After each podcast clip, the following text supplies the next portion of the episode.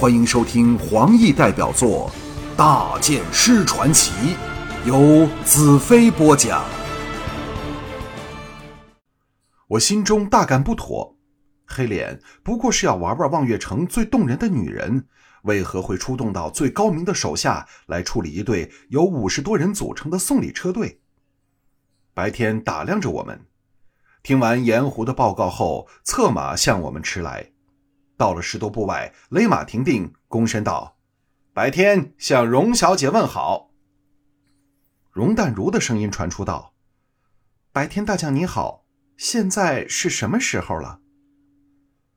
白天灼灼目光望了我一眼，移马来到车侧，口中应道：“还差少许才到午夜，荣小姐应邀而来，大王必然非常高兴。”荣淡如娇笑道。大王不是躺在床上等我吧？为什么见不到他？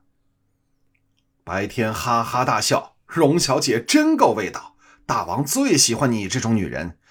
荣小姐，请下车吧，莫让大王久等。危险的感觉更强烈了。以白天的精明，绝不会看不出我们这群人有问题。只是巨灵铁塔般的雄伟躯体，已经叫人生疑。何况我们无一人不是勇猛强横，怎能是容淡如的手下？偏偏白天这精明的人视若无睹，只顾着请容淡如下车，这是哪门子道理？容淡如掀起窗帘，露出如花俏脸，向白天横了一眼，媚笑道：“白大将何不向大王要求，把我赐给你？如果这样……”容淡如会更加快乐。白天饿了一饿，眼中露出迷醉的神色，旋即又清醒过来，垂头道：“小姐说笑了。”向左右微一颔首，当下有人跳下马来，要去拉车门。我喝道：“白大将，且慢！”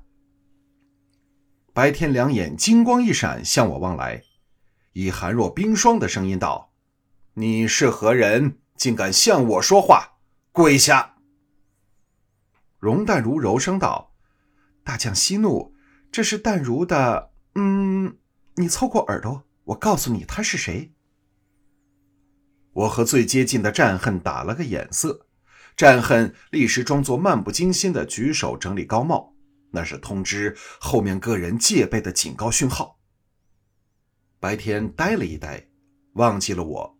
从马上侧身下去，把右耳凑往容淡如的樱唇旁。容淡如先斜斜兜了我耐人寻味的一眼，才把小嘴凑到白天耳旁，张口狠狠咬了白天的耳珠一下。白天痛得叫了出来，挺直身体，手足无措的惊怒道：“你你你这是干什么？”到了此刻。我也不由佩服容淡如玩弄男人于股掌之上的能力。容淡如冷冷道：“我恨你。”白天一听之下，怒气全消，颓丧的道：“小姐快下车吧，大王等的不耐烦了。”竟忘了要找我晦气。我插入说道：“白大将，请听小人一言。”照我们的风俗，新娘的罗车只有迎娶的新郎才可以开启，否则会给他带来厄运。望大将明察。我用的依然是厄运那一招。白天望向我，冷冷道：“你颇有胆色，究竟是什么人？”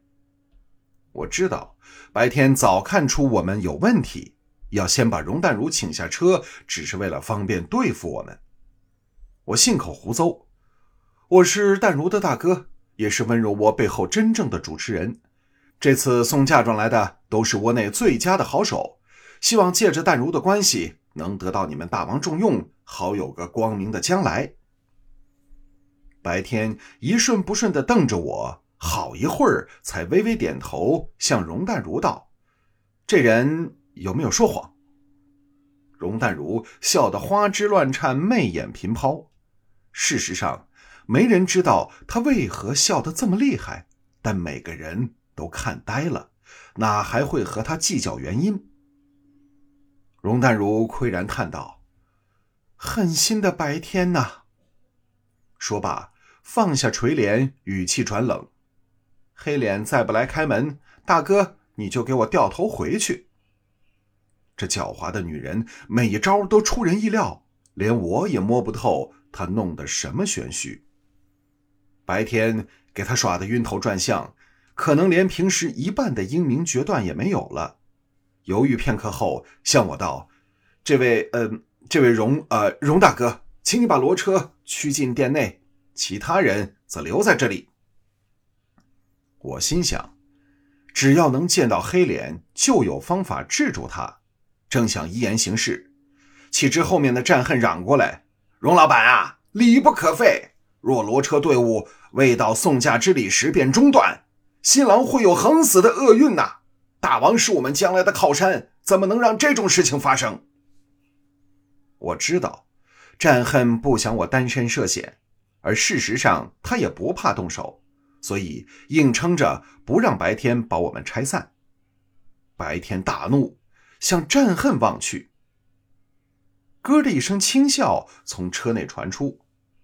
容淡如又掀帘探手，遥望战恨望去，笑骂道：“你这家伙口没遮拦，胡言乱语，快快给我掌十下嘴！”否则，连我也保不住你。白天的目光回到容淡如身上，死盯着她因探头俯身导致低胸的礼服敞开露出的雪白胸脯，刹那间就像着了魔似的。战恨则呆在当场，知道容淡如是存心作弄，求助的望向我。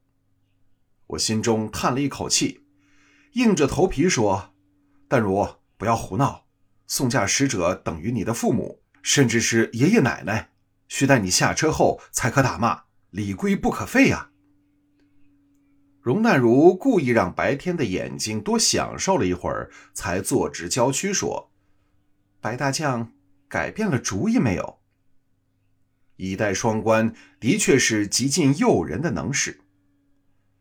白天虎躯一震。把目光移上容淡如的俏脸，尴尬的咳了两声，才说：“呃，小姐不亏望月城第一美女，唉。”只顾着唉声叹气，竟忘了向战恨算账。红颜祸水，所言非虚。所有人的目光都集中到白天身上，看他如何处置我们这送嫁的使者团。白天耸肩道。这事儿我也不能做主，不如荣大哥随我进殿见大王，解释你们的礼仪。荣大哥意下如何？他或者是因为爱屋及乌，对我特别客气，但我的直觉却告诉我，他已知道我是谁，而且极可能是刚才容淡如咬他耳珠时说的，所以他要大声叫痛来掩盖容淡如的声音。现在。他是要先把我诱走，然后下手救出容淡如，对付其他人。容淡如就是沥青留下来应付我的一招厉害棋子，我们糊里糊涂送上门去，给他玩弄于股掌之上。帝国人的确比黑叉人狡猾的多了。我向白天恭敬的道：“这个安排好极了，不过得让我先进行制帽礼。”白天饿了一饿，我已将帽子抛往天上，同时站了起来，准备跨下骡车。这是我和战恨等约定的暗号。帽子触地的一刻，立即在车底取出武器，和敌人见个真章。危险的感觉来自后方，我脑中闪过一个清晰无比的印象：一把窄长的剑穿连而出，无声无息刺向我背心要害。容淡如的确是聪明，看穿了我，戏破了他们的把戏，因此先下手为强。啪的一声，帽子落在车旁地上。白天的马蹄前，我一声惊天动地的断喝，响彻全场。接着仰身弹起，一脚踏在由后方刺来的剑上，脚尖用力，反身由布帘穿窗入内，刚好落入容淡如香喷喷、软绵绵的怀内。头靠在他的香肩上，容淡如给我压的胸肺内的空气挤掉了大半，闷哼一声：“但腾空出来的纤手早抓着亮光闪闪的匕首，由外侧回手刺来，插往我颈侧。不知是否天生风流，在这时刻，我的注意力仍分了大半到我背脊紧压下他那充满弹力的胸脯上，心中不由暗骂自己。我怒哼一声，左手架住了他拿匕首刺来的手腕。右肘重重反撞在她坚实、没有半分多余脂肪的小腹上，这绝色美女痛得整个人弯曲收缩，匕首当啷掉在车厢的木地板上，眸光闪闪。白天的两只大铁矛，一穿连一破壁，由右侧刺向我的颈侧和腰肾处，力道狂猛，角度位置准确无伦，不愧是黑脸手下第一勇将。我搂着容淡如，一翻身，由座位处掉往地板上，避过敌矛。真希望飞雪能在身旁，我便可取来大笨矛，以双矛对他的双矛，痛快杀他一场。但现在只有车厢底的魔女刃。外面罗明马斯，杀声震天，混乱之极。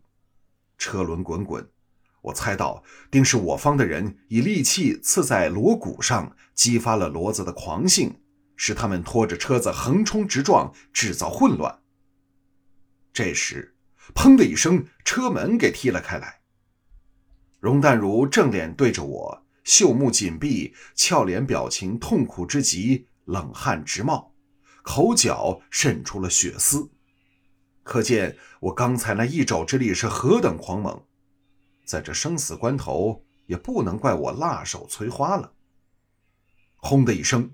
我右拳直击地板，碎木击飞下，硬生生穿破木板，伸手车底摸到了魔女刃的剑柄。白天的双毛又至，刃光闪起，只听叮叮两声，铁矛荡开。